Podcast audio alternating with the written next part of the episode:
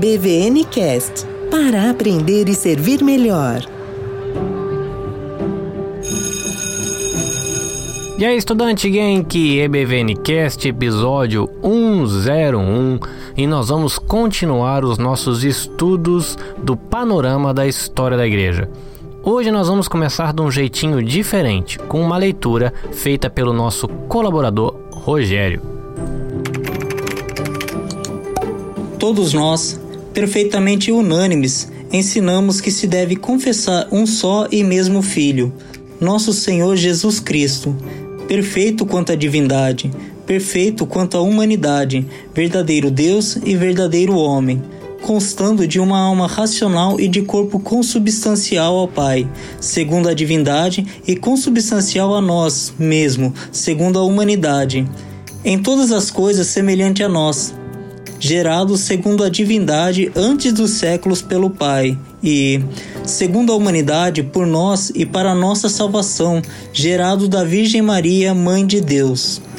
Um só e mesmo Cristo, Filho, Senhor, unigênito, que se deve confessar em duas naturezas inconfundíveis e imutáveis, conseparáveis e indivisíveis. A distinção da natureza de modo algum é anulada pela união, mas, pelo contrário, as propriedades de cada natureza permanecem intactas, concorrendo para formar uma só pessoa e subsistência, não dividido ou separado em duas pessoas, mas um só e mesmo Filho unigênito, Deus Verbo, Jesus Cristo Senhor, conforme os profetas outrora a seu respeito testemunharam.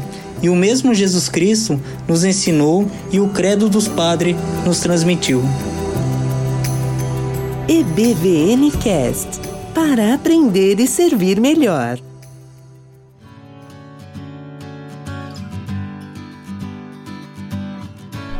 Bom, vamos começar com os créditos. A gente está usando o curso Vida Nova de Teologia Básica, módulo 4, Panorama da História da Igreja, como material de referência. E vamos nos localizar na nossa história. No último dia de aula, a gente estava um pouquinho depois de que Constantino se tornou imperador lá no Império Romano. E com isso, ele instituiu o cristianismo como religião oficial. Isso acabou gerando todo um ambiente onde discussões teológicas, reflexões podiam acontecer.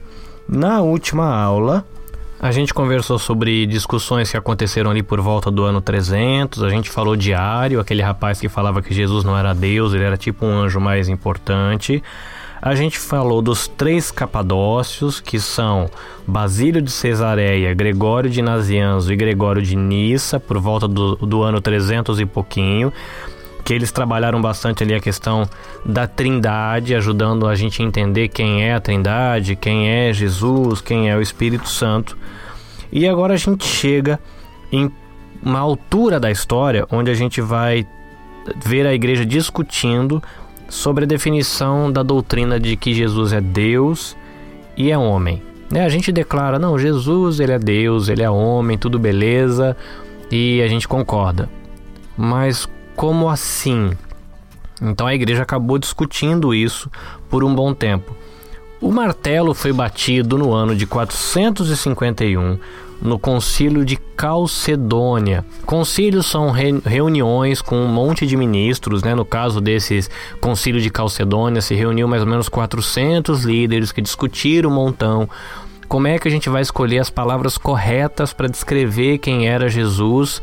E eles escreveram uma declaração, que é a declaração de Calcedônia, que é a leitura que o Rogério fez no início do episódio. Então, se você quiser ouvir de novo, você ouve lá, você volta para ouvir e você vai ter a oportunidade de rever esse documento. Mas por que que no ano de 451 foi necessário é, eles escreverem, redigirem esse documento, dando uma posição, aí vamos colocar assim, uma posição final em relação a quais palavras deveriam ser usadas para descrever a natureza de Jesus, esse tipo de coisa. E aí a gente vai ter que voltar um pouquinho, alguns anos antes, para ver o que estava acontecendo nesse ano 300 e qualquer coisa, né? Entre ano 300 e 450, a pessoa de Jesus Cristo era o tema das discussões. A gente tem uma escola de pensamento lá em Alexandria, no Egito. É a escola alexandrina, é o jeito que o pessoal se refere a ela. é uma escola que ela teve influência da filosofia grega, mais especialmente da filosofia grega pensada por Platão. Então, Platão, na filosofia, nos pensamentos, nos escritos dele, ele tendia a elevar aquilo que é espiritual. Então, essa igreja, quando ela foi pensar a pessoa de Jesus, levando em consideração a maneira de enxergar o mundo de Platão, colocou o que é espiritual da parte de Jesus lá em cima, com algumas perdas para a questão da humanidade. E aí vem um rapazinho chamado Apolinário, que ele foi amigo de gente importante. E qual que foi a conclusão que ele chegou? Já que a parte espiritual seria, segundo o pensamento lá de Alexandria, influenciado por Platão, maior, então quando o logos divino, né, quando João no Evangelho fala, é, no princípio era o verbo, né, no princípio era o logos, e aí o logos virou o Deus, esse Apolinário ele entendeu de que havia um corpo humano, uma alma humana, mas quando o Logos, a segunda pessoa da Trindade, veio nesse corpo, meio que ele apagou a alma humana. Então você teria como se fosse uma bexiga cheia de uma alma divina com um corpo humano. Mas a gente teve o Concílio de Constantinopla no ano de 381, que foi olhar para a Bíblia, olhar para essas afirmações de Apolinário e percebeu que tinha alguma coisa errada com isso, porque se esse é o caso, Jesus ele não era completamente humano. E como é que ele poderia é, representar os seres humanos se ele não tinha uma alma humana, né? Se ele era uma espécie de boneco animado por um espírito divino. Então, o Concílio de Constantinopla, em 381, ele define que isso é uma heresia, uma maneira incorreta de você pensar sobre a pessoa de Jesus. Aí você vai ter uma outra escola de pensamento que fica lá em Antioquia, na Síria. E aí você vai ter lá em Antioquia o pessoal sendo influenciado por um pensamento de um cara chamado Aristóteles, que é um outro filósofo grego.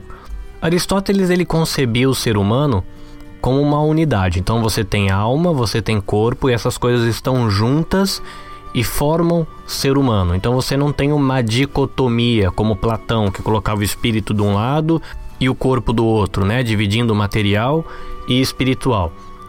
Mas eles vão pensar essa distinção, né? É alma e corpo juntos formando o ser humano, mas são coisas diferentes formando uma unidade. Aí você vai ter um patriarca em Constantinopla, mais ou menos no ano 430, quase 430, chamado Nestório, e ele vai ser influenciado por esse pensamento de Alexandria, que estava sendo influenciado pelo pensamento de Aristóteles. E como é que ele concebeu a ideia de quem era Jesus? Ele pegou o Logos, a, vamos colocar assim, o Espírito Divino, que estava habitando um ser humano chamado Jesus, que tinha uma alma humana. Então ele era completamente humano, mas tinha o Logos divino dentro dele. E como é que essas duas coisas se conectavam? Pela vontade a vontade de cumprir a missão do Pai inclinava o Logos divino e essa alma humana para o mesmo lugar. Então, a cola das duas almas era a vontade. E essas duas almas, vamos colocar assim, né, a alma divina e a alma humana caminhavam junto. Era quase como Jesus se ele tivesse dupla personalidade, se ele fosse um, uma pessoa sofrendo de esquizofrenia, né? Ele tinha uma alma humana, mas também uma alma divina dentro dele, essas coisas conectadas pela vontade, inclinadas para o mesmo lado. O pessoal se juntou de novo, foi olhar para a Bíblia e percebeu que isso era estranho, então isso aí foi condenado, né? O nestorianismo, né? Esse pensamento ele foi condenado como heresia no Concílio de Éfeso no ano de 431. Então vamos lá. Por um lado você tem o Apolinário, lá de Alexandria, dizendo que a alma divina atropelou a alma humana e Jesus era um corpo humano habitado por uma alma divina, condenado como heresia. Do outro lado, você tinha a escola de Antioquia, dizendo que havia uma distinção muito clara entre o que era divino e o que era humano, e essas duas almas, vamos colocar assim, habitavam o mesmo corpo, também condenado como heresia. Então, um monge lá de Constantinopla, um cara chamado Eutiques, ele parou para olhar os dois lados e falou: Não, galera, A gente precisa encontrar um meio termo nesse negócio. Então, na verdade, não é uma alma divina que atropelou a alma humana e está habitando esse corpo, e também não é um negócio separado, é, completamente separado, como se fossem duas almas habitando o mesmo corpo. Na verdade, esses dois negócios aí se misturam, igual quando você bate no liquidificador, naquela época não tinha liquidificador, mas como se você batesse no liquidificador água e óleo. O óleo ele nunca se mistura com a água. Você vai bater no liquidificador, vai ficar uma meleca meio esbranquiçada lá, mas ainda óleo é óleo, a água é água. E esse Eutiques ele pensou, escreveu, elaborou uma ideia de que era quase como se nascesse uma terceira natureza, uma mistura de divino com humano, e isso seria é, a natureza de Jesus então a gente tem um monte de gente pensando um monte de coisa e a igreja precisando escolher as palavras para descrever aquele que é o objeto central, o ponto principal do evangelho, que é a pessoa de Cristo. Então aí que se reúne o pessoal nesse concílio de Calcedônia, essa grande reunião que junta ali 400 líderes, pensadores, pastores, bispos, junta a galera toda lá e eles escrevem a declaração de Calcedônia e aí eles tentam colocar do jeito melhor possível para ficar bem claro. Então essa declaração ela afirma as duas naturezas de Jesus, tanto de Deus como de homem numa mesma pessoa, mas de um jeito que de alguma forma milagrosa essas duas naturezas estão unidas, sem uma danificar a outra, sem uma diminuir a outra ou enfraquecer a outra. Então essas duas naturezas elas são inconfundíveis, imutáveis, indivisíveis e inseparáveis. E daí vem a afirmação que a gente como igreja que mantém a tradição ortodoxa diz que Jesus é o Deus homem. Se você quiser fazer uma reflexão um pouquinho mais cuidadosa sobre isso, você pode dar um salto lá atrás e ouvir os primeiros episódios, o primeiro, o segundo, o terceiro, onde a gente está estudando o credo apostólico. E ali você vai ter um pouquinho mais de detalhes dos nomes que se dão para essas heresias e um pouquinho mais de detalhe de explicação. Se você quiser se aprofundar bastante sobre isso, tem um livro do Francis Ferreira chamado Credo dos Apóstolos, que é bem legal também. Norte da África, ano 350, um pouquinho mais, a gente tem a figura de Agostinho, o conhecido Agostinho de Hipona. Ele era filho de um pai pagão e filho também de uma mãe que era uma mãe cristã aí, a Mônica. E é um cara que ele teve uma busca muito intensa aí pela verdade. Ele ficou se perguntando muito sobre a questão do mal, e ele queria, era uma pessoa que tinha muito talento, muita capacidade, estudou com bons professores, numa boa escola. Então ele acabou aí é, buscando conforto espiritual, vamos colocar assim, numa religião chamada maniqueísmo, mas depois ele se decepciona. E no ano de 386 ele se converte numa experiência que ele teve com Deus quando ele estava sentado debaixo de uma árvore e ele ouviu a voz de uma criança, segundo o relato, dizendo tome e leia. E o texto que ele leu foi o livro de Romanos, capítulo 13, versículo 13 e 14, que diz o seguinte: Comportemo-nos com decência como quem age à luz do dia, não em orgias e bebedeiras, não em imoralidade sexual e depravação, não em desavença e inveja. Ao contrário, revistam-se do Senhor Jesus Cristo e não fiquem premeditando como satisfazer os desejos da carne e segundo ele mesmo diz num livro que é chamado de Confissões, ele meio que perdeu todas as dúvidas que ele tinha ali, e ali ele encontrou as respostas que ele estava procurando e ele se entrega para Deus. Então ele se converte em 386. Um ano depois ele é batizado, em 387.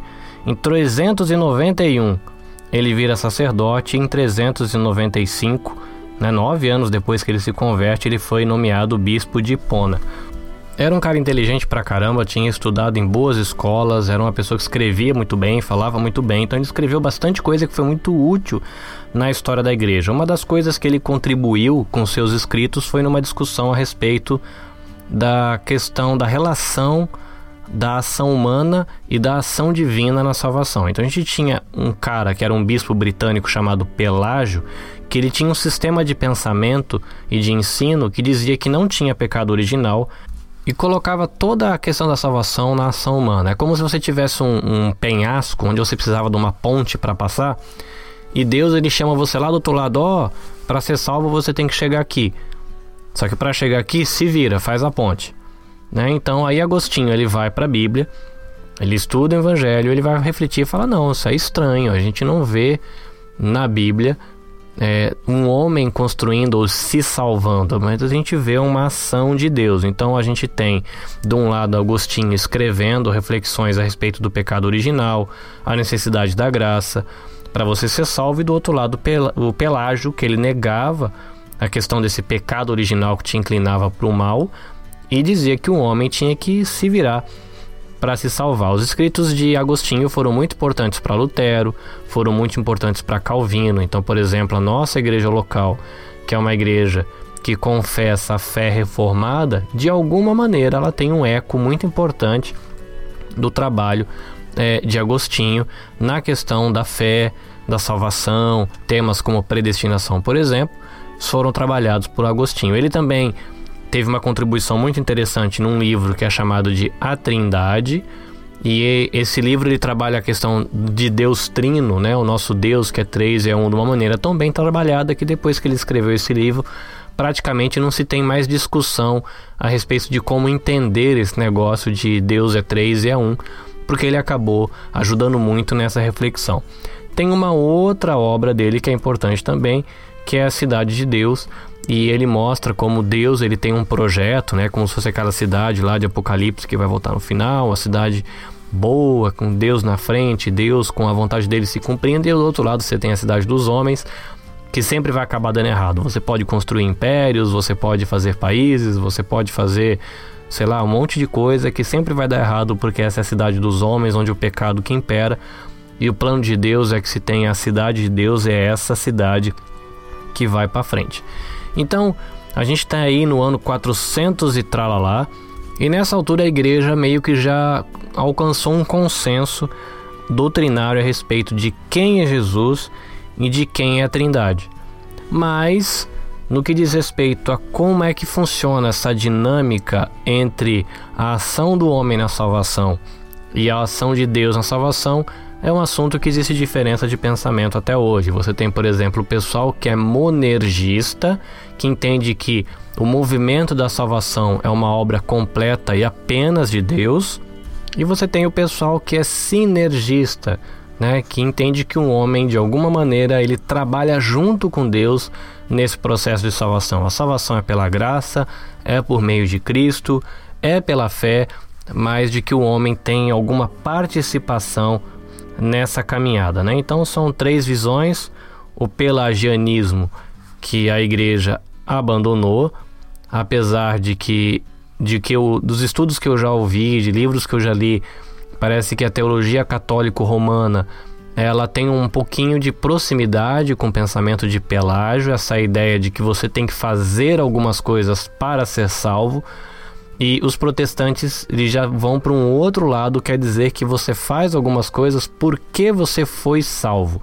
Né? E como essa salvação ela vai se processar, se é Deus que vai te catar pela mão e vai te levar para atravessar essa ponte, vai te levar para outro lado, ou isso seria o monergismo, ou se você Deus ele vai te chamar, ele vai construir a ponte e ele vai te chamar lá do outro lado e falar vem para cá. Em Cristo eu construí a ponte, em Cristo eu abri a porta, em Cristo eu abri o teu olho, em Cristo eu te chamo, mas você vai ter que vir para cá.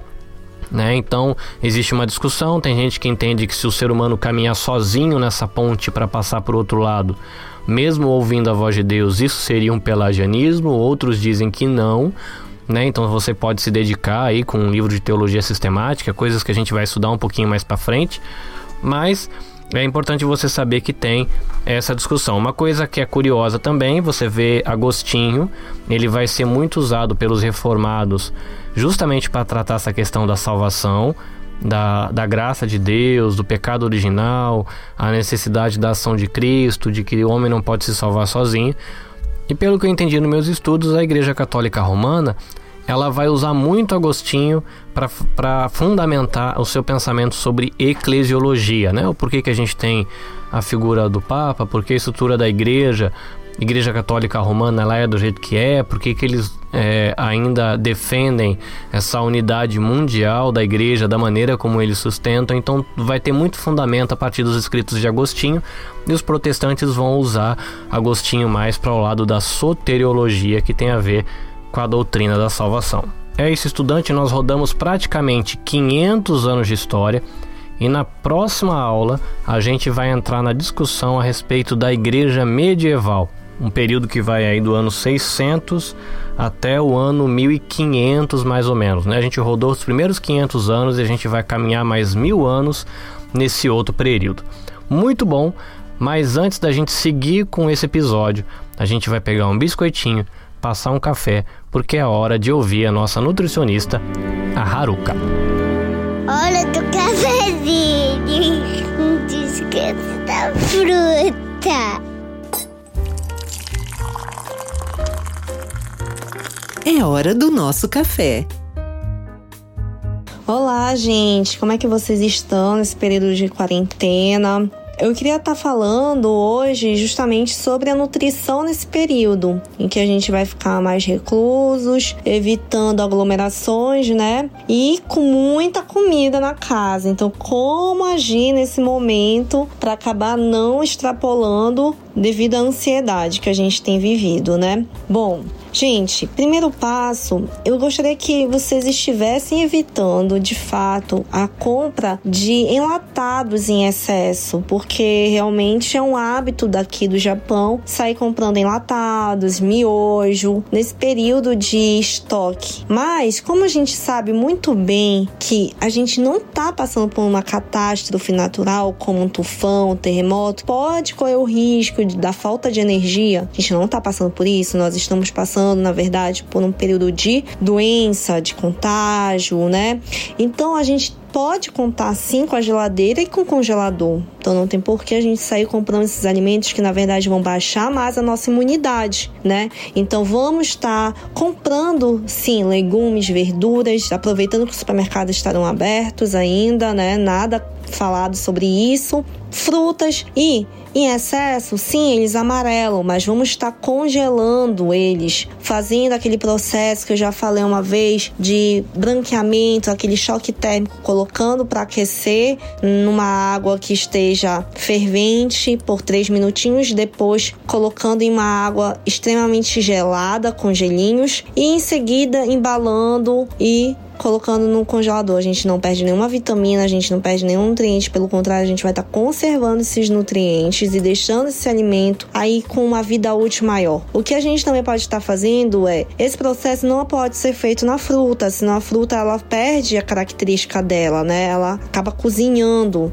Vocês podem já diretamente cortar a fruta e congelar. Vocês podem estar usando isso como uma forma de fazer de repente depois um smoothie, uma batida de frutas, com leite, com iogurte. Então essas saídas que eu gostaria de estar passando para vocês, porque assim a dieta de vocês continuará tendo bastante nutrientes, o que vai ajudar muito na imunidade, né? Evitando que fique comendo em excesso fast foods, alimentos pré-prontos, industrializados que só fazem baixar nossa imunidade, deixando a gente com uma janela exposta para pegar doenças de contágio alimentos saudáveis ou qualquer outro processo que esteja sendo veiculado pelas mídias que vão eliminar o coronavírus são falsos, são fake news. Mas a gente pode estar deixando o nosso organismo mais imune para que não corra o risco de adoecer tão de forma feia. Se a gente estiver bem, é, essa doença pode até vir, que de, se Deus quiser não estaremos pegando, mas a gente vai estar tá podendo responder melhor com o nosso organismo mais saudável. Então essa é a minha dica para vocês. Fiquem com Deus. Um forte abraço e que a gente consiga passar rápido por esse processo todo de transição.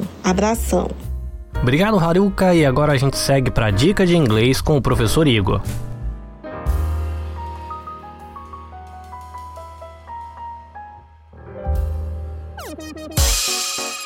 Dica de inglês.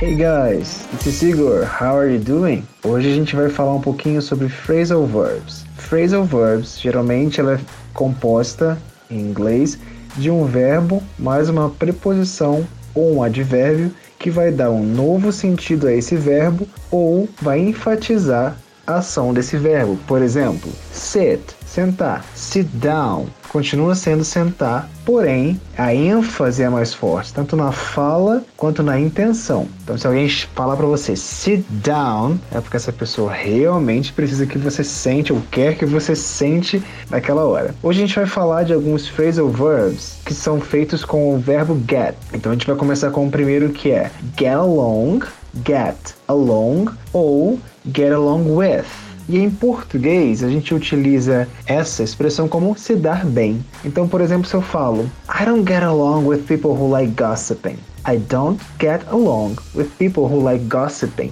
Eu não me dou bem com pessoas que gostam de fofoca. Ou, por exemplo, Josh and Danny, they don't get along. Josh e Danny, eles não se dão bem. Um outro exemplo é When I visit Japan, I got along with Japanese lifestyle. Quando eu visitei o Japão, eu me dei bem com o estilo de vida japonês. Então a gente pode colocar, inclusive no passado, que é colocar o verbo get no passado, que é got. Se você poderia usar como got along ou got along with. Outro exemplo é o get by, que é em português quando a gente usa assim, me virar. Então um exemplo para a utilização do get by. How is your Japanese? Not so good yet, but I can get by. Como está o seu japonês? Não muito bom ainda, mas eu consigo me virar. Bom, isso aí é só um exemplo, tá, gente? What about your math exam? Um, I think I got by. What about your math exam? Um, I think I got by. E como foi o seu exame, a sua prova de matemática? Hum, eu acho que eu me virei. Tá vendo aí que a nota não vai ser muito alta para essa, essa prova. Outro exemplo, get over. Então a gente vai mostrar de duas formas como usar o get over. A gente está utilizando aqui falar get along, get along with, get over, porque a gente tem aqui o que a gente chama de linked sound. Quando uma palavra termina com a consoante e a próxima se inicia com uma vogal, geralmente o som se conecta, por isso a gente chama de linked sound. Então, get over não precisa ter essa pausa entre as palavras, eu posso falar get over. Então, se eu usar como um imperativo, falar get over here, get over here, é tipo vem pra cá, vem pra cá, está chamando alguém. Mas você pode utilizar só o get over e somente o get over vai ter a ideia de superar. Então, um exemplo na frase: I know you miss her sometimes, but try to get over her. I know you miss her sometimes, but try to get over her. Eu sei que você sente falta dela às vezes, mas tenta superá-la, tenta superar ela. E outro exemplo, I hope you get over this, this disease very soon. Novamente, I hope you get over this disease very soon. Eu espero que você supere essa doença no sentido de melhorar muito em breve. E os últimos exemplos usando get são os mais utilizados e os mais comuns no idioma inglês. Então tem o get up, que é levantar, que é o get up. E de novo a gente vê um linked sound aqui. Em vez da pausa entre o verbo e a preposição, a gente conecta o som. Em vez de falar get up, fala get up. You are late. Get up now. Você está atrasado. Levanta agora. Sei quantos de vocês já ouviram essa frase aí falada para vocês em algum momento. E o último seria o get down, que é descer. Se o get up dá a ideia de cima, então levantar, o get down dá a ideia de descer. Então eu posso falar get down from there, you can get hurt.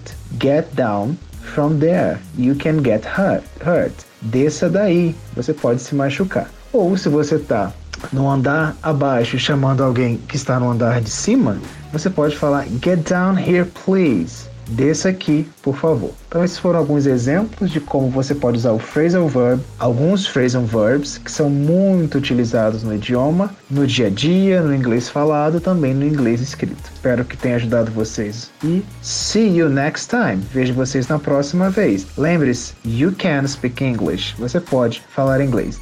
Bye bye, see you. EBVN Cast para aprender e servir melhor.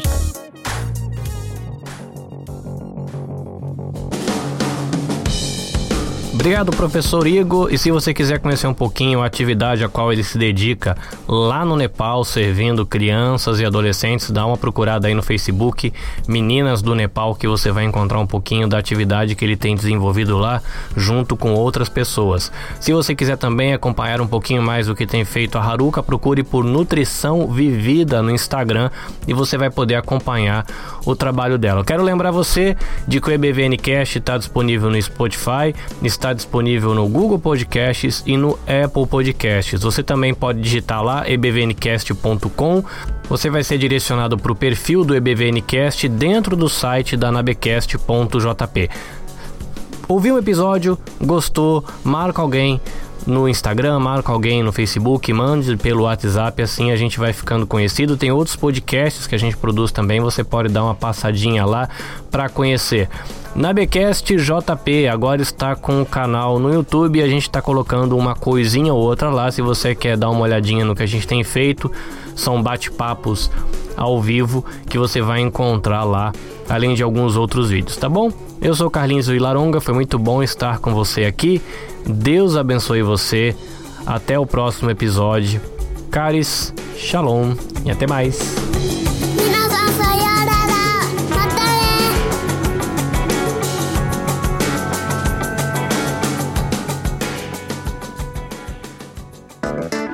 Este podcast é uma produção da NAB Podcast Network. Para saber mais, acesse nabcast.jp busque nas redes sociais nabcast.jp no Facebook ou Instagram.